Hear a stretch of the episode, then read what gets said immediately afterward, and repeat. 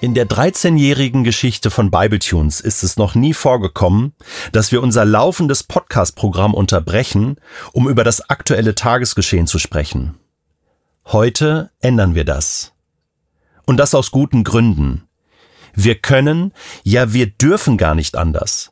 Der Schock des 7. Oktobers, dem Tag, an dem 2500 Terroristen der Hamas in Israel ein unfassbares Massaker an israelischen Bürgerinnen und Bürgern verrichtet haben, sitzt uns tief in den Knochen und hat sich in Israel bereits zu einem Trauma entwickelt. Deshalb müssen wir darüber reden, um zu verstehen, zu verarbeiten und auch um unsere Anteilnahme und Solidarität auszudrücken. Geredet und geschrieben wird momentan viel in den deutschen Medien. Zu wenig hören wir aber die Stimmen der Opfer und der Betroffenen in und aus Israel. Deshalb haben wir uns entschieden, Asaf Seevi zu Wort kommen zu lassen. Asaf und ich kennen uns seit fast zehn Jahren und wir sind allerbeste Freunde. Er ist in Israel geboren und aufgewachsen. Er lebt schon länger mit seiner Familie in Europa, verbringt aber noch rund ein Drittel des Jahres in Israel.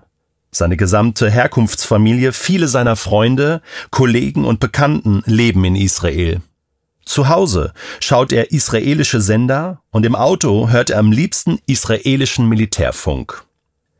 Er ist nicht nur ein vorzüglicher Kenner des Landes, sondern auch ein hervorragender Autor. Seine beiden Bücher Lass das Land erzählen und Wie denn sonst, wenn nicht gemeinsam, sind mittlerweile schon Bestseller und sollten in keinem Bücherregal fehlen. Insbesondere sein letztes Buch zum Thema Nahostkonflikt ist hochaktuell und deshalb sehr zu empfehlen, da es keine einseitige Darstellung des Konflikts oder eines Lösungsversuchs ist, sondern die israelische und palästinensische Seite fair würdigt. Das zeichnet Asaf Seevi aus.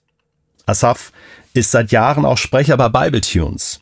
Wir haben schon einige Staffeln mit ihm produziert und so ist es kein Zufall, dass wir vor ein paar Tagen gemeinsam entschieden haben, eine Reihe zu den aktuellen Ereignissen in Israel und im Nahen Osten zu produzieren, um einen wichtigen und notwendigen Beitrag zur aktuellen Diskussion zu leisten.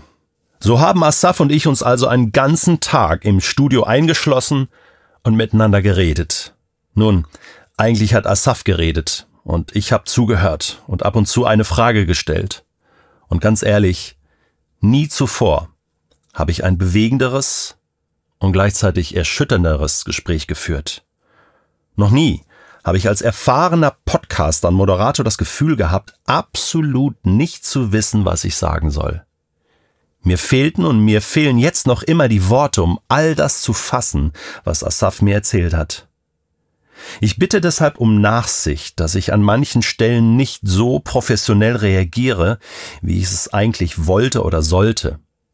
Es war einfach unmöglich und insbesondere nach der ersten Episode liefen nicht nur Asaf die Tränen über das Gesicht, sondern auch mir. Was erwartet dich?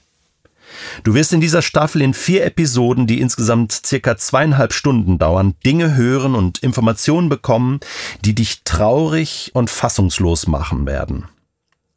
Für die du viel Zeit zum Verarbeiten und Verstehen brauchen wirst.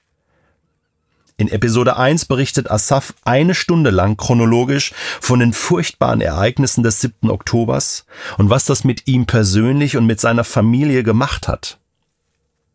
In Episode 2 geht er auf die geschichtlichen Wurzeln des islamistischen Terrors und Hasses ein und zeigt auf, welche Konsequenzen dieser hat, insbesondere für den Nahen Osten. In Episode 3 beantwortet Asaf die Frage, was wird jetzt in Israel, im Gazastreifen und im Nahen Osten passieren? Und welche Handlungsoption hat Israel überhaupt? Und schließlich bekommen wir in der letzten Episode einen Einblick in die aktuelle Situation in Israel selbst mit einem sehr dezenten, aber doch hoffnungsvollen Ausblick am Ende. Asaf und ich hoffen und wünschen uns, dass diese Staffel von vielen Menschen gehört und geteilt wird. Ich möchte Asaf Seevi danken, dass er bereit war, uns in sein Herz und seine Seele blicken zu lassen. Das Bibletunes-Team und ich stehen an der Seite der Familie Seevi und an der all unserer Freunde in Israel und in den palästinensischen Gebieten. Wir stehen an der Seite Israels und auch an der Seite aller jüdischen Mitbürgerinnen und Mitbürger in Deutschland. Shalom Ich wünsche uns allen den Frieden Gottes.